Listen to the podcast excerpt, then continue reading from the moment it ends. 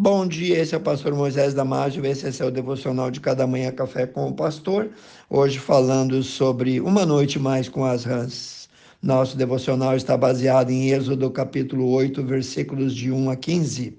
A Bíblia diz que Deus ordenou que Moisés se apresentasse novamente ao faraó, ele pedisse que libertasse os israelitas que já por 430 anos estavam sendo escravizados. Caso contrário, todo o território egípcio seria castigado com rãs que seriam produzidas em abundância em todos os seus rios. O faraó negou a cumprir a ordem de Deus dada por Moisés. Moisés mandou Arão estender a sua mão com o seu bordão sobre as águas dos rios do Egito para fazer subir delas um número tão grande de rãs, ao ponto de cobrir todo o território.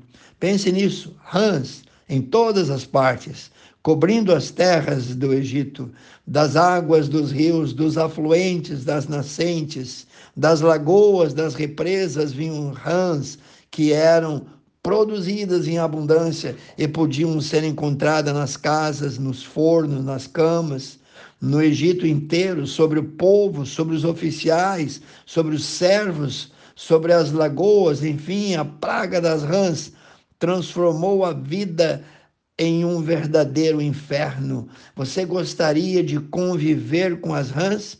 Você gosta de ser conivente, cúmplice do seu pecado, com a sua desobediência? Estar com aquela praga foi tão insuportável que o rei mandou chamar Moisés e Arão e suplicar novamente que ele pedisse a Deus para dali retirar todas as rãs. Moisés então diz que sim.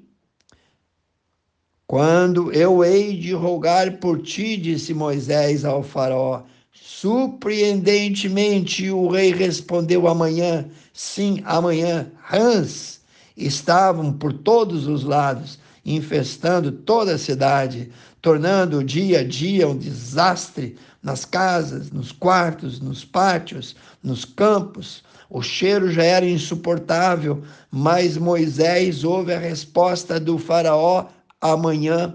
Ele poderia ter dito agora. Vemos aqui então um homem orgulhoso, arrogante, soberbo, teimoso, duro na queda, duro de coração. Mas sabe uma coisa? As rãs representam o pecado de cada um de nós. Você tem feito como o Faraó? Você tem empurrado com a barriga tem deixado para amanhã, está dormindo com as rãs? Você gostaria de ter rãs no café da manhã, no almoço, no café da tarde, na janta? Incrível! Mas tem gente que gosta. Para o Faraó, ainda era possível dormir com elas mais uma noite. E eu te pergunto: será que dá para se acostumar a viver um pouco mais com o pecado? Esperar uma outra solução que não seja a intervenção de Deus? Porque sonhar e acordar com elas toda manhã? No livro de Provérbios, capítulo 29, versículo 1 diz: o homem que muitas vezes é repreendido e endurece a cerviz, isto é, endurece o coração, será quebrantado, será destruído de repente, sem que haja cura, ou seja, sem que haja uma segunda chance. Não, não somos em nada diferente do Faraó. Liberte-se das rãs.